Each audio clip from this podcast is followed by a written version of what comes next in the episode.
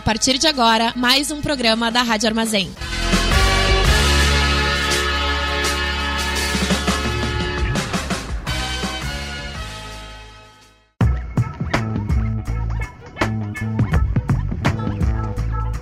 Começa agora o programa do Boca Jornalismo na Rádio Armazém.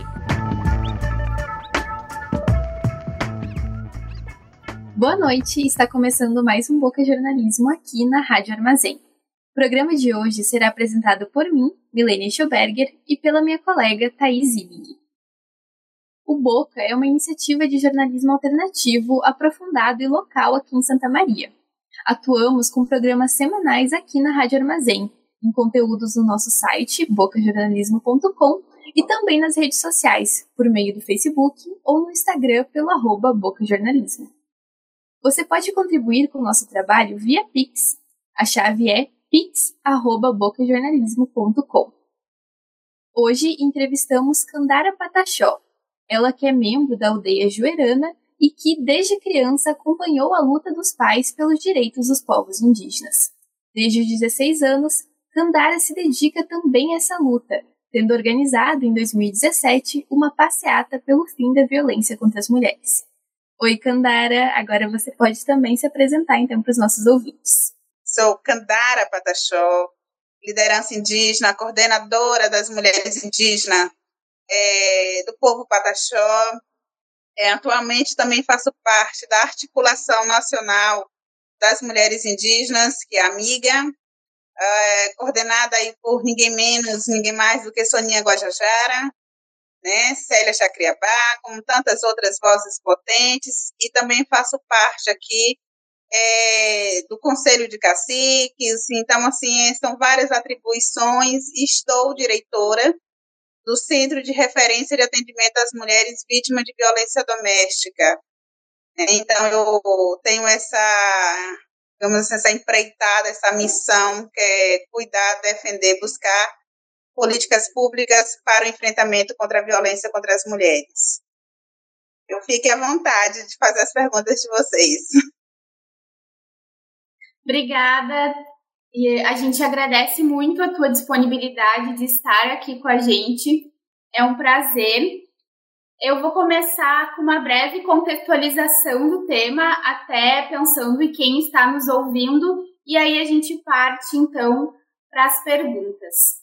Então, uma das maiores mobilizações de povos indígenas tem acontecido nas últimas semanas, os indígenas montaram um acampamento em Brasília para protestar contra o marco temporal, que é uma tese jurídica que está sendo julgada pelo STF e que, se for aprovada, deve travar demarcações de terras indígenas em todo o país.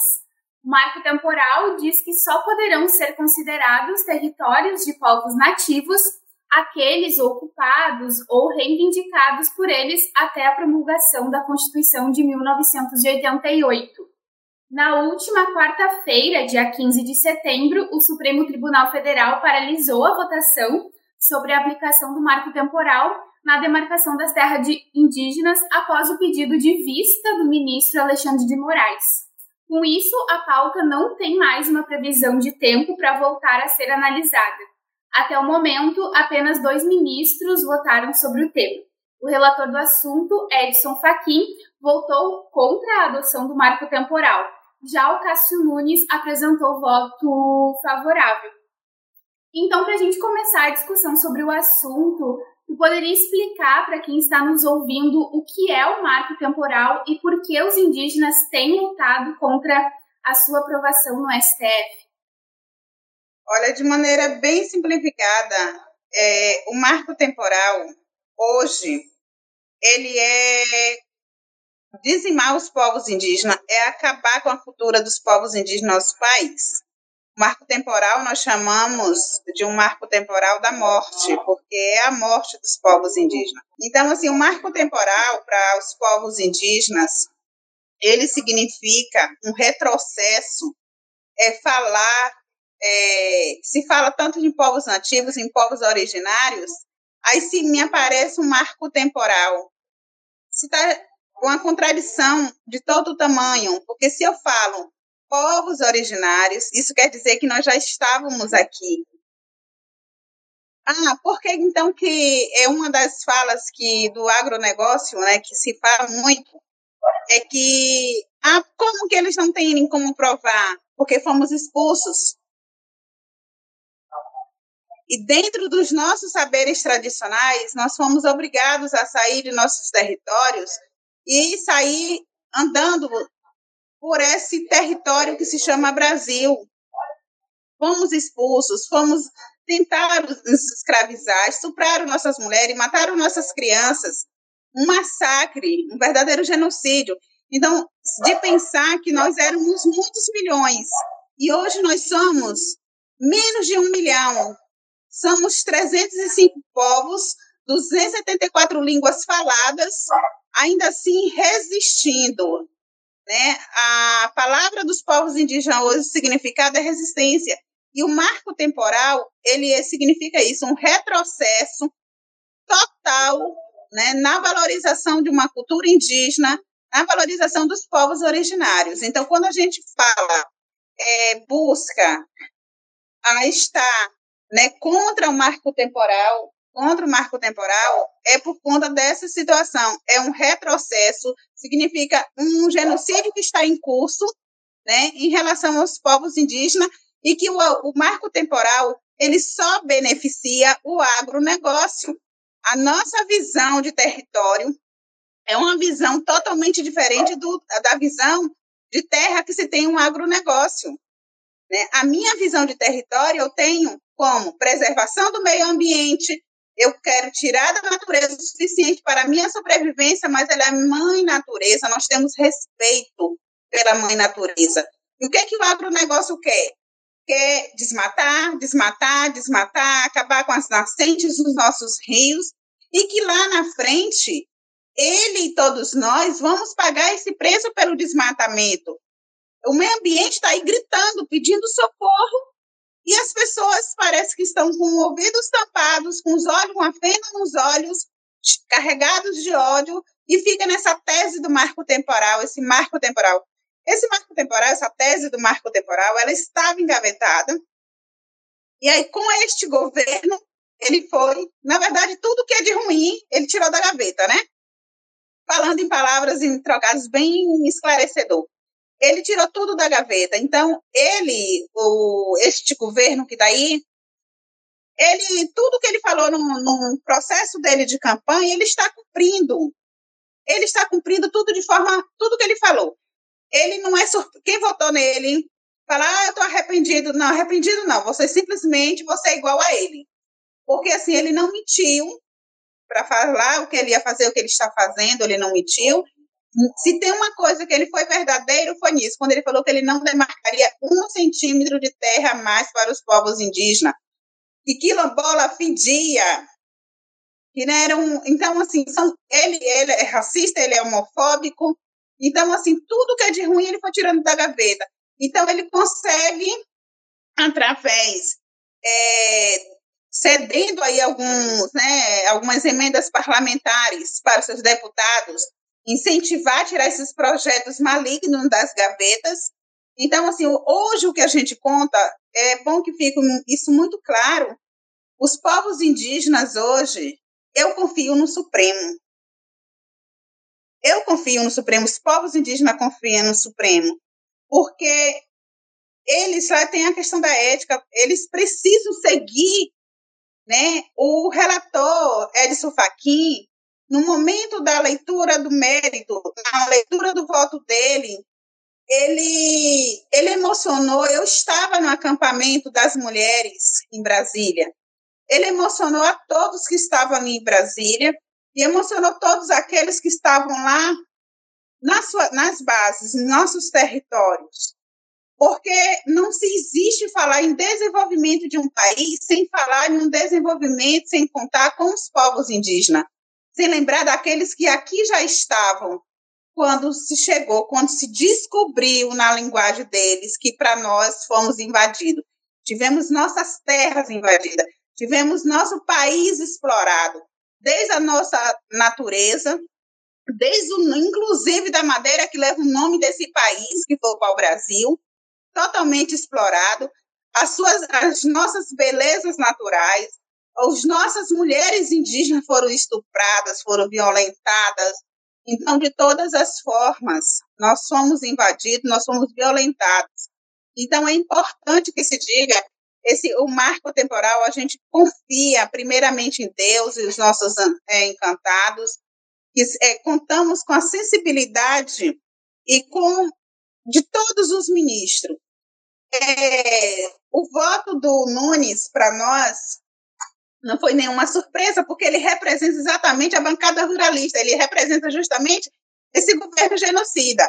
Então, para nós, não foi surpresa, mas do Edson Fachin, de todo aquele respeito pela cultura dos povos indígenas, é, toda essa mobilização que está sendo uma mobilização nacional, inclusive uma mobilização internacional, dos outros nossos parentes lá, porque eu faço parte de um Conselho Internacional de Mulheres Indígenas. Então, assim, a luta é constante. Falar, falar de uma tese, de um marco temporal, que tem que ser de acordo com o que estava ali de 5 de outubro de 1988, é um absurdo. E ainda por cima, levar, tirar da FUNAI, tirar do Ministério da Justiça, o direito de se demarcar, porque, na verdade, quem se demarca, é, é, demarca terra indígena, é bom que isso fique muito claro. O que demarca terra indígena é os povos indígenas. O que o poder público tem que fazer é essa parte burocrática de portaria, de homologação de território, tudo isso.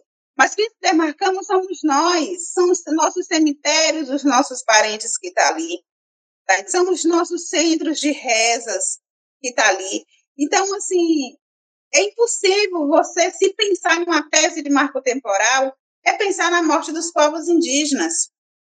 Eu não consigo. É tanto que outro dia, eu conversando com uma amiga minha, ela falou assim: se esses ministros, eu não entendo o que eles estão falando. Eu falei, nem eu.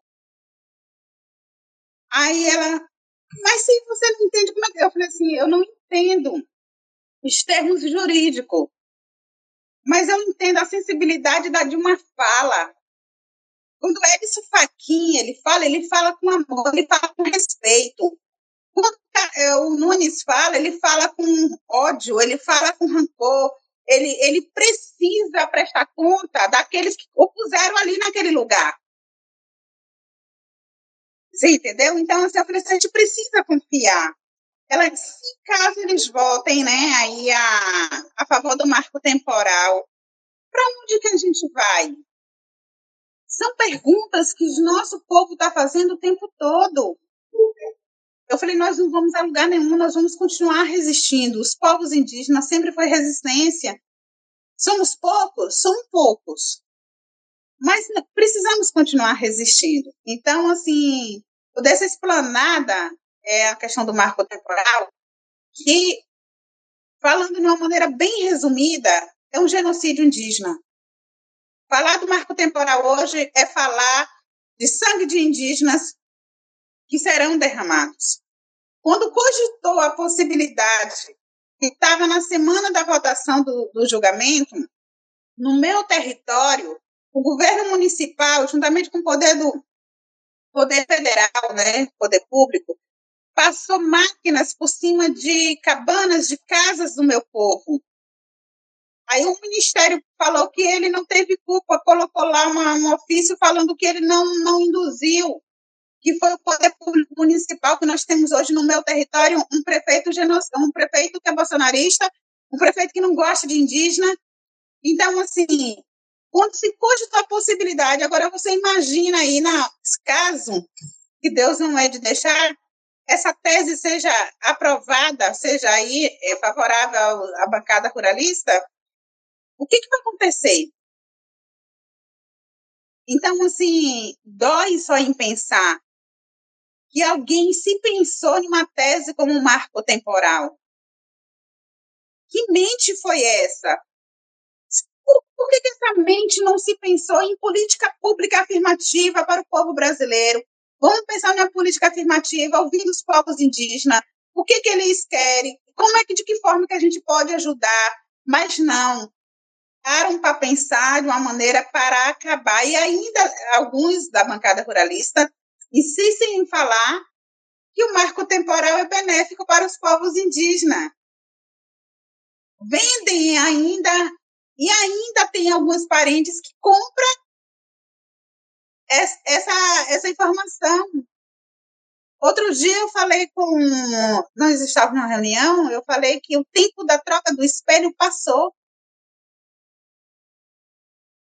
Acabou. Nós precisamos entrar nas universidades, nós precisamos enfrentar esse sistema de igual para igual, mas de igual para igual, tentando com as leis, porque podem falar da justiça, podem falar do Supremo, mas eu ainda, eu conto com o Supremo, mas eu, eu não confio na Câmara. A Câmara, em sua maioria, são pessoas que pensam no seu umbigo, pensam na sua volta, nos seus interesses próprios. Tá entendendo? Eles não sabem o que é consciência, não sabem o que é pensar no povo brasileiro. Eu não estou nem falando só dos povos indígenas. Eles não pensam no povo brasileiro. Nós estamos vivendo um, um cenário de guerra, nós estamos vivendo um cenário de inflação como nunca visto na nossa história. Então, assim, fala, se confia no Supremo, confio. Marco temporal, um retrocesso aos povos indígenas, se trata de um genocídio em curso caso venha a ser aprovado, não, não podemos se pensar nessa tese desse marco temporal. Ele deveria nem nunca ter entrado na gaveta. Quanto mais ter alguém, né, estava lá engavetado, alguém ter lá tirar. Mas, assim, os povos indígenas vão continuar resistindo. É o nosso, você, acho que é o nosso objetivo de vida é sobreviver. Os povos indígenas hoje eles não vivem, eles sobrevivem resistindo, resistindo com sua cultura. Eu fiquei uma semana em Brasília, é, apreensiva, porque a todo momento chegavam informações que iam invadir nosso acampamento. As pessoas de arma, de arma, arma, literalmente arma, e faziam o sinalzinho do, os povos indígenas brasileiros não fazem isso, esse gesto.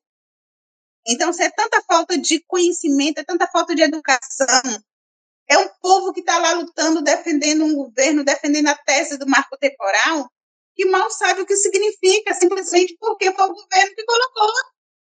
Você vê as pessoas na manifestação e não sabe por que está ali. Um governo que propagou tanto que ia acabar com corrupção e um governo banhado em corrupção. Entendeu? Então, assim, mas não tem que defender. Então, eu acho que é muito bom quando se tem esses espaços, meninas, que para a gente esclarecer. Ah, não tem índio mais no Brasil. Tem sim. Deveria ter, deveria ter mais, mas por conta de pessoas com pensamento racista, preconceituoso, genocida, que não temos mais. Viu? Então, assim, a cara desse governo, a tese do marco temporal é uma cara do governo, é um marco temporal é, genocida, preconceituoso, racista, né, que não respeita as pessoas, que não respeita a cultura, porque o meu jeito de viver, o meu jeito de viver não diz respeito a ninguém. Se eu gosto de viver descalço na minha é, com a, toda simplicidade, é o meu jeito de viver. Aí vem uma bancada ruralista falar assim: ah, os, índios, os indígenas são miseráveis. E daí? Nós queremos estar lá e, e que seria desse país, o que seria desse meio ambiente? E está provado que as áreas mais preservadas que tem estão dentro do territórios indígenas. Se não fosse nós, povos indígenas, estar tá preservando ali o meio ambiente. Então, assim, desde os nossos kitoke, que são nossas crianças, eles já crescem com este sentimento que tem que preservar. Né? Se tem que, agora mesmo eu estou entrando com um projeto de reflorestar as áreas degradadas pelo homem branco. O tema da nossa marcha esse ano foi reflorestamente para a cura da terra. Se a pessoa souber absorver bem, refletir bem o que, que essa frase quer dizer, nós não queremos, queremos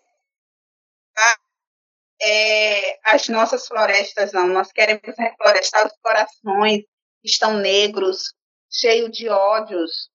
Eu nunca vi um, um país está vivendo uma, tanto ódio. Se você é contra este governo por alguma razão, ah, você então é esquerdista ou você é PT, e aí envolve os povos indígenas e fala assim: não, a gente não é PT, a gente não é esquerda, a gente simplesmente é contra esse governo. Entendeu? Então, assim, espero ter contribuído com respondendo essa pergunta, me alonguei um pouquinho, só para que as pessoas entendam é, o que de fato significa esse marco temporal na vida dos povos indígenas. Eu não consigo nem imaginar, porque meu coração aperta de um jeito que vem um sentimento de tristeza, de dor, mas também vem um sentimento de ódio. Por que os povos indígenas incomodam tanto a bancada ruralista? Porque eles querem usufruir de nossas terras da maneira gananciosa, né? injetando veneno no solo, injetando veneno no alimento, nesse alimento que vocês aí da cidade estão acostumados a comer, não comem uma fruta saudável, então, a ganância deles, a visão deles que está sobre o território indígena é justamente isso: é desmatar, é tirar, é, é ver a mineração dos nossos territórios. Então, como tem os nossos guardiões, que chamamos, né, que somos guardiões da floresta, guardiões do meio ambiente, então incomoda. E eu sinto lhe dizer a todos que vamos continuar incomodando para preservar o meio ambiente, né? Então, eu espero que esse governo passe mais rápido, eu espero que o povo brasileiro possa fazer uma reflexão né, em relação a quem você vai depositar teu voto. Né, e não tem essa de falar que não vai votar, não. Você precisa exercer seu direito de democracia, porque só assim a gente consegue fazer a mudança. Mas uma mudança colocando pessoas que respeitem o povo brasileiro. Porque um líder que não respeita seus liderados, ele não é líder. Né? Um líder que não é, respeita as culturas, a diversidade de um país, ele não merece estar ali. Né? Então, assim, é bom que fique isso, independente de partido, porque eu não entendo muito essa questão de partido, mas eu entendo do, do sentimento de humanidade. Eu entendo que precisamos respeitar as pessoas. Viu, meninas? Eu espero porque quando fala marco temporal é algo que mexe comigo, dá uma... eu não sei explicar em palavras assim qual é o sentimento que a gente tem quando se fala marco temporal. Eu vou só contar um trecho para você. Eu estava no acampamento, aí estava uma parente, uma mana, do meu lado, bem uma senhorinha. Ela não falava português e, e no momento do julgamento estava um tradutor passando para ela tudo o que se estava falando. E ela começou a chorar. Ela começou a chorar. E saiu. Quando veio outra mana que veio, falou, Candara, eu não consegui falar.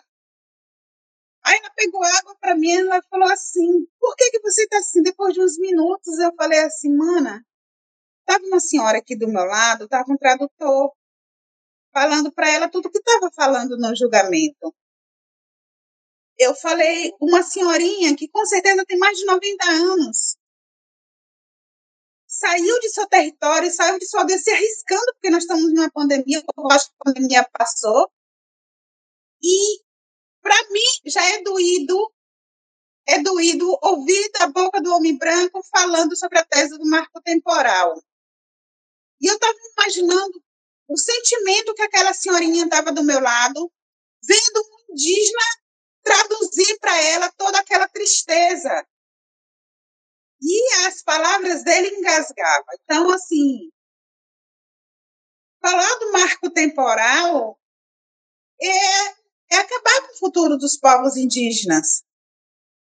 Estou com meu netinho que vai nascer mês que vem.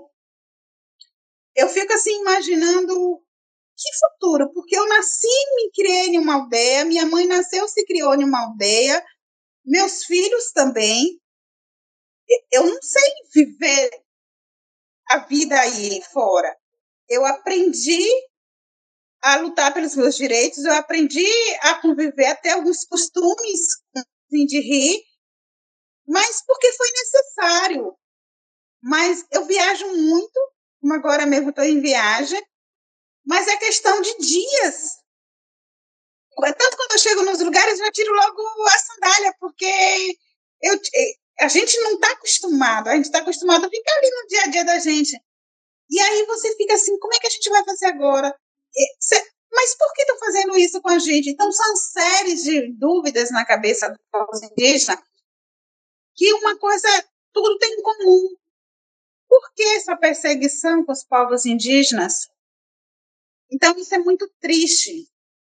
Muito mais triste quando eu vi um jurídico, um advogado, que nós temos advogados hoje que está aí, inclusive a Samara Patachó, que é uma da é minha prima, é, que inclusive foi citada pelo ministro Fachin, a gente vê elas ali tentando passar toda a firmeza de uma maneira muito clara nos termos jurídicos para os povos indígenas. Só que você vê que o sentimento de dor, ela tenta passar uma força e nós não sabemos de onde estamos tirando. Não sabemos de onde. Eu hoje estou mega cansada. Mas eu falei assim, não posso perder a oportunidade de esclarecer a gente precisa contar com a sensibilidade das pessoas. As pessoas precisam reaprender a ter mais humanidade com o outro. Eu não sei em que instantes as pessoas se perdeu de ter a empatia com a dor do outro. Entendeu? Eu, eu fico assim me perguntando, como assim? É, como que eu não posso conseguir sentir a dor ah, os povos têm que morar na cidade. Não, se eu quiser ter um celular, eu vou ter um celular como eu tenho. Se eu quiser ter um carro, se eu quiser. Mas isso não me diminui quanto indígena. Ao contrário, nós somos obrigados, fomos levados a isso. Mas eu ainda quero viver a minha maneira no meu território, pisando no chão, tomando banho de rio, que não tem coisa melhor do que tomar um banho de rio, viu? Mas é eu espero ter contribuído nessa parte aí do marco temporal.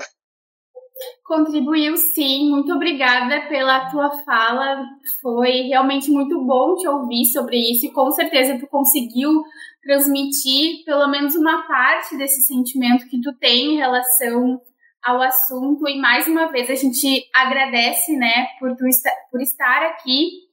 É, realmente o nosso propósito era ter esse espaço para que tu possa compartilhar o teu ponto de vista e que de alguma forma a gente consiga, no mínimo, é, despertar essa empatia por parte de quem está nos ouvindo e de quem se dispõe a escutar, né, o lado de vocês e toda a luta que envolve esse julgamento que está em andamento.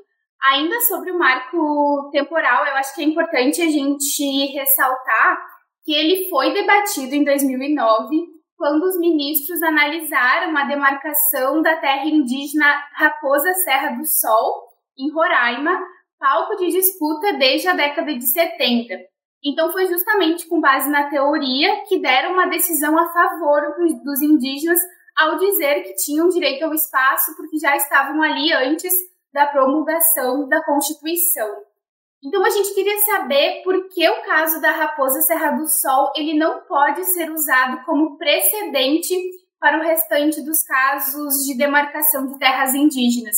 Tu já mencionou um pouco sobre isso, né? O quanto isso pode ser prejudicial aos povos indígenas, mas eu queria que tu comentasse por que, que esse caso específico que lá em 2019 foi benéfico aos indígenas não pode ser levado em consideração em outros casos? Primeiro, é importante lembrar que esse marco temporal também é, hoje está sendo mais a questão do povo chiclin, que é contra o governo né, do estado deles.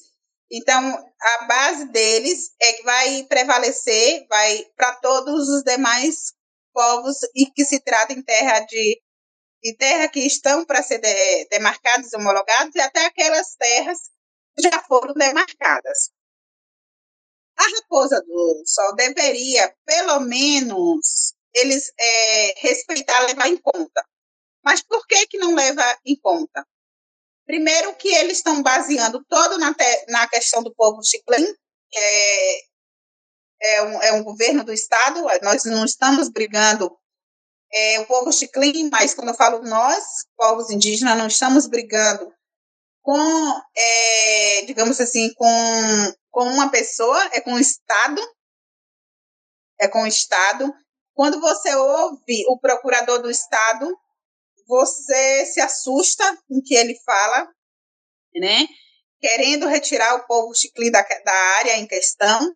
Então, assim, eles deveriam, mas não é de interesse.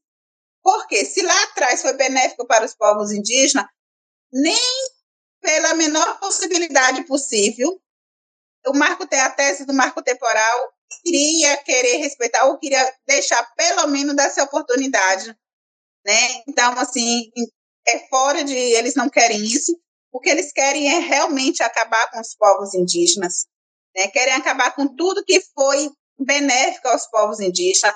Primeiro passo, eles queriam é, criar um departamento da saúde indígena, já queria acabar com a saúde indígena. Primeiro passo, nós resistimos, resistimos, nós hoje continuamos com a nossa secretaria especial, que é a CESAI. Então, assim, tudo que envolva, tudo que é benéfico, tudo que é de política pública boa para os povos indígenas, eles não querem ouvir, ou o que já foi passar uma borracha por cima. Então, realmente, eu ficaria muito feliz é, que todas aquelas 19 constituintes da Raposa Serra do Sol fosse levada em consideração agora na questão do marco temporal. Mas, infelizmente, é como aquilo que eu falei com vocês. Eles querem passar uma borracha por cima, né, tudo que é benéfico aos povos indígenas, ou tudo, de alguma forma, vai induzir as pessoas a mudar, desconstruir seus pensamentos, né? Então, um exemplo, se ah, alguém tem uma indígena aqui que vai usar a fala determinada, se tiver algum bolsonarista, não vai deixar indígena falar. Então, com coisas simples do dia a dia, eu estou falando que já aconteceu, viu? Já aconteceu. Então, assim, infelizmente, deveria, deveria, mas infelizmente a gente não. O que a gente pode contar hoje é com os nossos ancestrais, com os nossos encantados, e confiar aí no Supremo Federal e esperar que esse julgamento. O pessoal falou assim: nossa, meu Deus, e agora? O Alexandre pediu vista. É, quando será? Falei: quando os encantados permitir. Tem interesses políticos por trás desse julgamento enormes, que a gente não consegue imaginar. Imagino eu que entre governo federal e o próprio Alexandre, porque eu não conheço, só conheço aí que é um ministro muito, né, assim, é, quis, na verdade, jogar um balde, a minha visão, jogar um balde de água para tentar acalmar o país, para quando a coisa estiver mais calma, isso voltar. Posso, Candara pode estar errada, que eu não tenho nenhum conhecimento jurídico? Posso, eu estou falando conhecimento de ser humano. E porque o político, ele é assim, quando as coisas estão muito, muito, muito, muito inflamadas, algum deles tem que colocar a cara no sol para pedir menos, não tem a coragem, não tem a umbridade de falar estamos errados, vamos recuar, né? Cede isso aí logo, não, prefere adormecer. E eu tenho medo desse adormecimento, é, porque eu sempre falo assim, o vulcão, quando ele está adormecido, quando ele desperta, acaba. Então, assim, eu fui falei, mas a gente não sabe o que vai acontecer, nós não temos bola de cristal. O que nós temos é um coração cheio de esperança e a gente espera que essa pausa que foi dada, ela seja de fato para refletir, ou que esse marco temporal ele venha a ser reprovado diante de outros governos, a gente não sabe. Eu só sei o seguinte, que é um julgamento histórico, um julgamento histórico de mobilização mundial. Estamos em plena pandemia, onde as pessoas deveriam estar se discutindo vidas, de salvar vidas. Estamos diante de um marco temporal que é para acabar com vidas indígenas. Então, assim, como eu gostaria é, que o Supremo, que o próprio governo fizesse uma reflexão e respeitasse. A gente não incomoda ninguém. Nós, ao contrário, nós somamos com a cultura desse país. Somamos. Viu? E é isso. Sim, sim. E nas últimas semanas, né, a gente viu que um acampamento foi montado na Esplanada dos Ministérios e que chegou a reunir mais de 6 mil indígenas, né, de 170 povos de todo o país. E tu já chegou a mencionar um pouquinho sobre isso, né, Cândara? Mas como foi, assim, como qual a importância da mobilização desses povos indígenas contra o marco temporal. E tu mencionou também que tu chegou a estar em Brasília, né? Então, tu pode contar um pouquinho como foi ver essa mobilização de perto, como foi estar lá?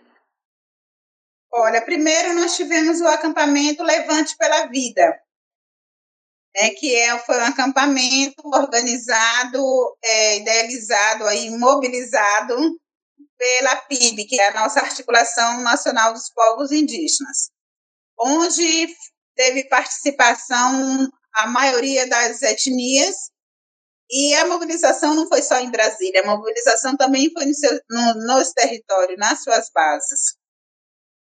Depois nós tivemos outro momento, que foi o acampamento da marcha, a segunda Marcha Nacional das Mulheres Indígenas, onde nós conseguimos reunir mais de 5 mil mulheres indígenas, a qual eu faço parte dessa, que essa articulação é da Amiga, a qual eu faço parte. E aí o que ocorre? Nós marchamos há mais de 521 anos, os povos indígenas. Resistimos há mais de 521 anos. E estar no acampamento, saindo de nossos territórios, correndo todos os riscos sanitários mesmo, é, de estar lá, de ver outras parentes, outras manas guerreando, lutando. A nossa marcha estava programada para ser dia 9. E aí, devido à orientação da Secretaria de Segurança Pública de Brasília, falou o seguinte: naquele dia, né, com essa fala, você só olhava, só via o pessoal chorando. O, o porta-voz da, eh, da Secretaria de Segurança, ele falou bem assim para nós. É, eu sei que a marcha de vocês, o movimento de vocês é pacífico, mas se eu autorizar vocês a andar aqui, como acampamento Levante pela Vida baixou pela esplanada dos ministérios. Mas se vocês, mulheres, colocar o pé fora daqui, eu não tenho pessoal suficiente para garantir a vida de cada uma de vocês, mulheres. Foi quando a nossa a coordenação falou assim: eu não quero mandar nenhuma de vocês dentro de um saco preto ou dentro de um caixão para o território de vocês. Só que a gente estava ali, a gente ficou uma, um silêncio total.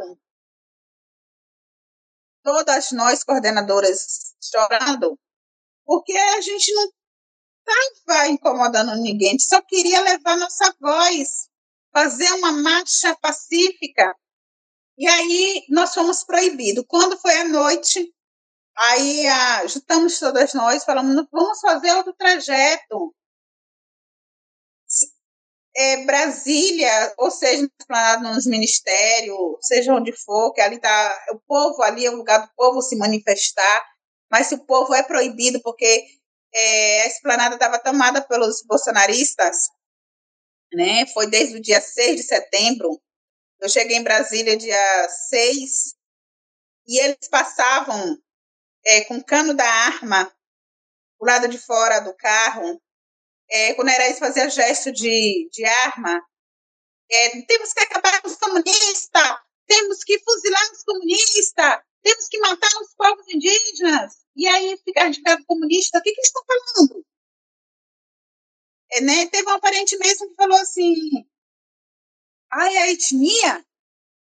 Então, assim, ele se vê assim, o povo na praça de guerra, foi essa frase que o porta-voz da segurança falou, que é, tá, estava numa praça de guerra. E aí foi quando a gente traçou um outro, um outro trajeto para a marcha, e seguimos marchando com os nossos cânticos, com a nossa voz. Uma marcha linda, linda, carregada de emoção, de resistência, de força, a gente pedindo o fim da violência contra as mulheres, a gente pedindo o fim do feminicídio, quantas mulheres indígenas foram mortas, quantas mulheres são mortas, né? Aqui, nosso país é o país que mais mata a mulher. Então, assim, fizemos a nossa marcha, retomamos o nosso acampamento, temos as nossas plenárias de debate, é, plenárias essas que saímos, cada uma das semanas que estava ali, saímos com um dever de casa, para que pudéssemos estar levando nas nossas bases, nossos territórios, né? E mas com um único sentimento de resistência, é de resistência para existir, de resistência a esse governo, resistência a esse sistema, mas confiando no STF. É, vamos reflorestamento para a cura da terra. E é isso que a gente está com esse sentimento de reflorestar os corações, né? essa mobilização toda do acampamento. Ano que vem, com fé em Deus, tem, teremos esse acampamento. Se o marco temporal já tiver retornado ao julgamento e seja favorável aos povos indígenas, temos muito que comemorar. Mas se não te for ainda novamente, nós vamos continuar resistindo. Temos as nossas pautas, né? Que uma das principais pautas dos povos indígenas é a da, é da marcação do nosso território. Sem demarcação dos territórios, não se pode falar em educação, não se pode falar em saúde. Primeiro, a terra. E com, se eu tenho uma terra, eu tenho uma vida. Com a terra, eu consigo ter educação, eu consigo ter saúde, eu consigo viver.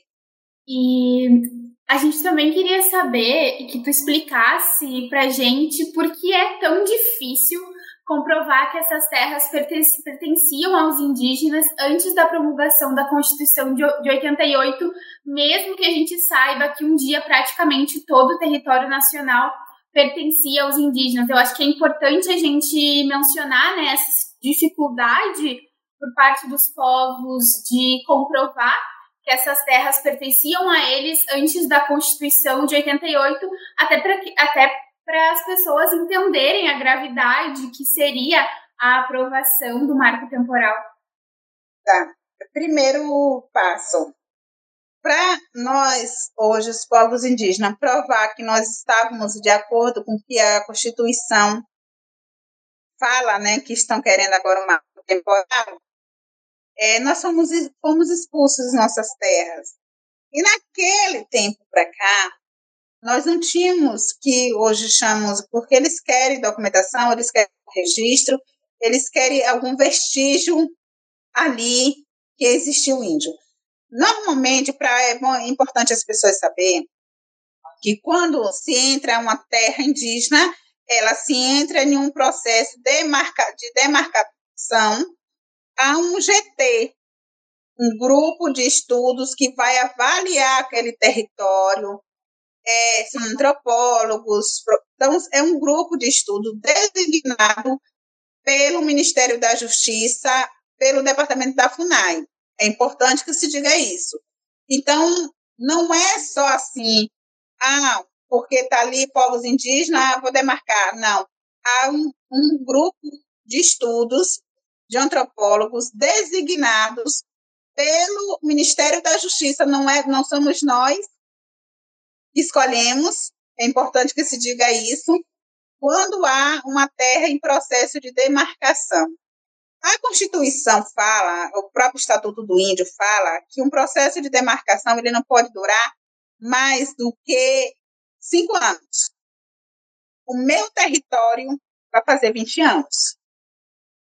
Meu território, a minha aldeia.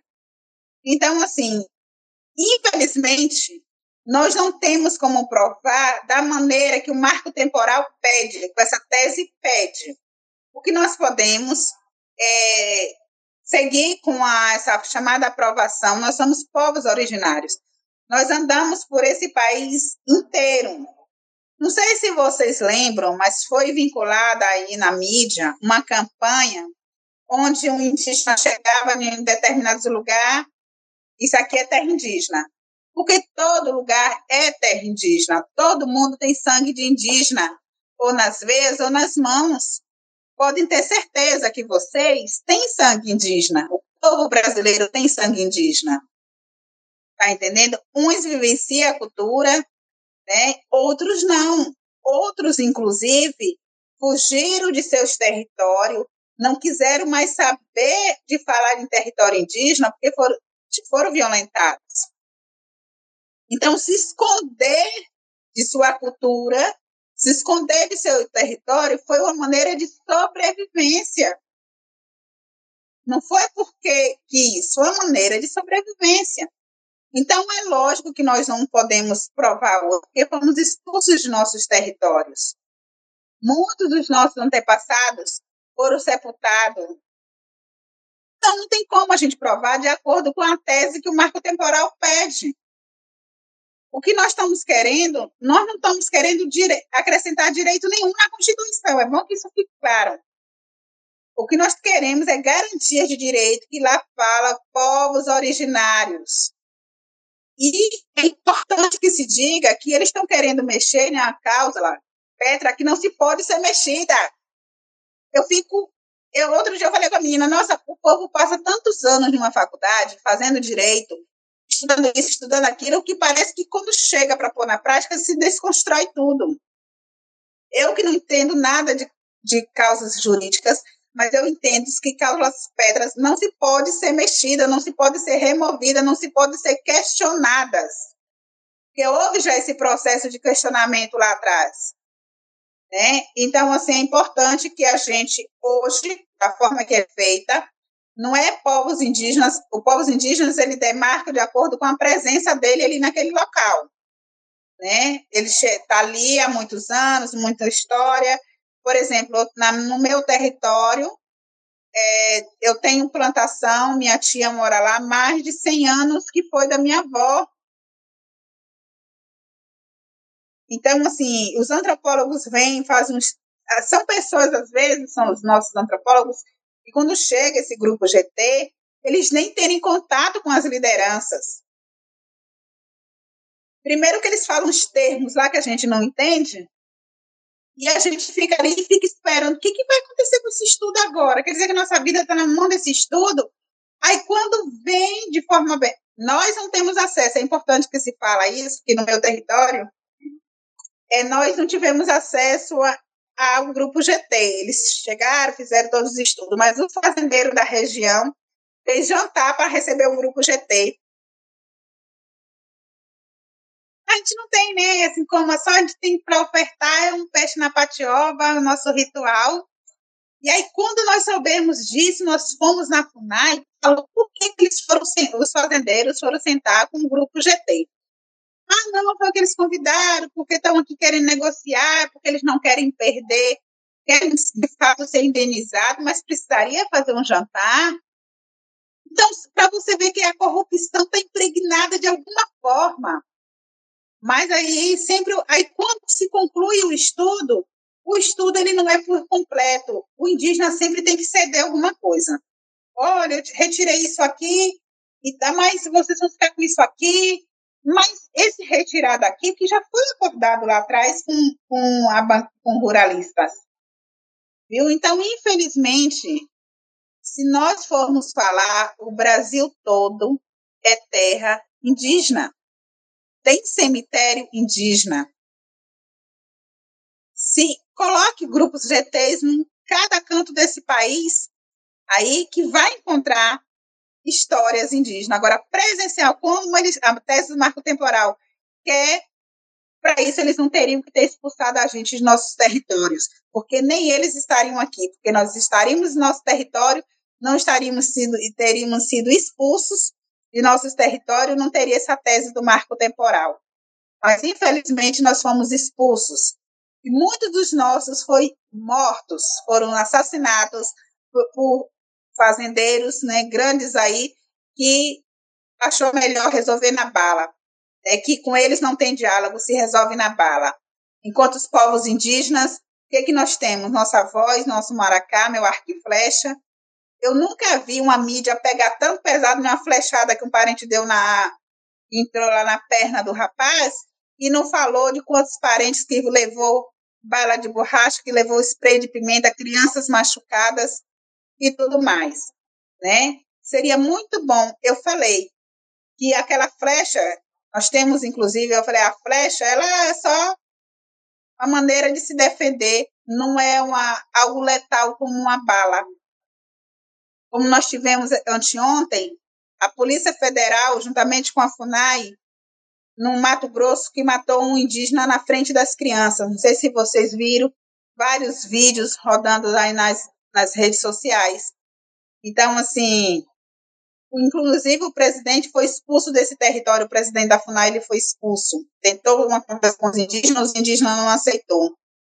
Que primeiro mata, depois pergunta quem é. Não existe um diálogo antes, primeiro se executa, depois vem, ah, eu não sabia. Então, foi muito triste você ouvir os gritos das nossas manas, das crianças gritando, e eles arrastando nosso parente, jogando no fundo da caminhonete, como se fosse um animal. E nem animal. Eu, eu falo sempre com os parentes. O índio hoje ele não pode caçar, ele não pode pescar. Ai de nós, se pegar uma caça, a gente vai preso ou morto. E é um crime que não tem fiança, porque é preservação ambiental. Hoje nós não podemos fazer isso. Mas se matarem a gente, povo fica livre. Mas se a gente matar uma caça, a gente vai ficar preso. Então, onde hoje um bicho tem mais proteção do que uma vida humana? Hoje as pessoas estão matando do nada. Simplesmente matam. Porque é o jeito mais fácil de se resolver as coisas. Nós estamos perdendo vidas. Quantos meninos negros estão, perderam suas vidas? Se pensam em se investe tanto no sistema carcerário, esquece de se investir em política pública, em educação, em esporte. Investiria muito, é, muito menos e nós teríamos aí uma população muito mais saudável, uma população muito mais fácil, mas não. Se investe naquela polícia ostensiva do que naquela polícia educativa né, num sistema mais agressor. Então, a gente realmente está, é, parece que nós estamos vivendo em um outro país que não se chama Brasil. Sim, sim. Candara, agora eu já vou encaminhando para o final da nossa conversa hoje. Foi, está sendo ótimo te ouvir, de verdade, assim, tenho certeza que para todos os nossos ouvintes essa, esse bate-papo vai ser ótimo também. Então, para encerrar, uh, você pode aproveitar agora esse espaço para mencionar algo que você acha importante e que talvez eu e a Thaís a gente não tenha perguntado aqui das nossas perguntas, porque a gente sabe que é um assunto amplo, que é um assunto complexo. Então, agora tu pode aproveitar esse espaço final para dar as suas considerações, enfim, o que, que mais tu acha importante mencionar sobre esse tema. Olha, eu ficaria mais meia hora, mais 40 minutos, não importa tempo, quando se fala a verdade, quando se fala de coração, a gente vê o tempo, nem percebe o tempo passar. Mas, assim, o que eu quero deixar aqui, fazer, não só como um complemento, e dizer que os povos indígenas, nós somos cidadãos como qualquer outro. Nós temos nossos direitos, mas também nós temos nossos deveres. Quando nós exercemos nosso direito de votar, as pessoas olham para a gente como se fosse bicho, como se fosse um ser exótico. Olha para a mulher indígena como um ser que ainda tem que ser explorado na mente deles. Vivemos, o pessoal fala muito e um Estado democrático de direito. Que Estado é esse? Se fala tanto assim em liberdades. E eu vou deixar aí como uma pergunta: será realmente mesmo que somos livres? Porque eu não me sinto livre. Eu não me sinto livre quando eu não posso usar meus adereços porque eu sou indígena. Eu não me sinto livre quando eu não posso educar meus filhos dentro do meu conhecimento tradicional. Eu tenho que educar meus filhos, meus netos, ensinando a eles desde cedo que precisa resistir porque o mundo lá fora, a casa grande lá fora está armada com bala para matar. Eu tenho que falar com eles o tempo todo para o pessoal da minha comunidade que o marco temporal sendo aprovado vai nos matar. E eu quero dizer que já está nos matando. Nos matando. Eu, muito triste, eu falei com meu filho, eu falei, meu Deus, eu achei que eu ia não ia voltar viva de Brasília. As pessoas estão carregadas de ódio, elas estão para tudo ou nada. Então, eu quero dizer para vocês que vocês reflitam muito o que é realmente liberdade. Eu sempre falo, criticar é bom, mas critique dando é, ajuda. Né? Eu sempre falo, árvore nenhuma, né? ela vai receber uma pedrada se ela não estiver dando bons frutos. Né? Então, assim, os povos indígenas, finalizar, que nós vamos continuar incomodando de maneira positiva e esperamos e contamos com respeito e a sensibilidade, principalmente do Supremo Federal. E ao Eri, na minha língua, quer dizer muito obrigado. A gente que agradece. Muito, muito, muito obrigada mesmo por, por essa conversa hoje. Como eu já tinha mencionado antes, foi muito enriquecedora. Realmente foi um prazer te ouvir, foi emocionante. A gente sai daqui muito mais esperançoso, né? Como tu dizia, no começo da nossa conversa, é importante quando a gente consegue encontrar caminhos, né, no meio de situações tão difíceis e a gente espera de coração ter contribuído de alguma forma, né, por meio do jornalismo. Então, mais uma vez, muito obrigada pela disponibilidade de estar aqui com a gente da nossa parte. Foi um prazer te ouvir. Muito obrigada. Eu gostaria, se possível, pedir a vocês um apoio. Eu sou idealizadora de uma campanha desde 2015. Faço uma criança sorrir, que não é só para as crianças indígenas, é para todas as crianças. E neste momento eu estou em campanha. Eu estou, inclusive, viajando pedindo às pessoas, a, a, a madrinhas, né, padrinhos, para que adote as crianças, né, doando um brinquedo. Quem está longe normalmente está fazendo a doação. Eu não sabia como fazia isso, esse negócio do Pix. Aí o pessoal, não, é mais fácil andar, aí, né, vamos estar mobilizando. E um, ó, para vocês, quer dizer boa noite, viu? E aí eu espero realmente que não, eu tenha contribuído com vocês e eu desejo muita luz no caminho de vocês, muito boa sorte, que esse grupo de vocês se fortaleça e fique gigantesco, aí ao ponto aí fazer feito os povos Pataxó que nós cantamos agora, é só o Carachibó para trazer Bolsonaro amarrado no cipó. o programa de hoje vai ficando por aqui. Nosso programa vai ao ar toda segunda-feira, às 19 horas, na Rádio Armazém e também está disponível em podcast. A produção do programa foi feita por mim, Thaís Zimi, e pela minha colega Milene Aparecida Euschbelger. As redes sociais desta edição são com a Letícia Klisner e a edição do programa é do Maurício Fanfa. A técnica da Rádio Armazém é com Edson K. O Boca é uma iniciativa de jornalismo alternativo, aprofundado e local aqui em Santa Maria. Você pode conhecer nosso trabalho e ler as matérias que já publicamos no site bocajornalismo.com. Você pode nos procurar no Facebook ou no Instagram, arroba bocajornalismo. Também pode entrar em contato com a gente no e-mail bocajornalismo.gmail.com. E o Boca Jornalismo também aceita colaborações via Pix. A chave é pix@bocajornalismo.com. Na próxima segunda-feira tem mais Boca Jornalismo aqui na Rádio Armazém. Fique ligado e até mais. Você ouviu o programa do Boca Jornalismo na Rádio Armazém.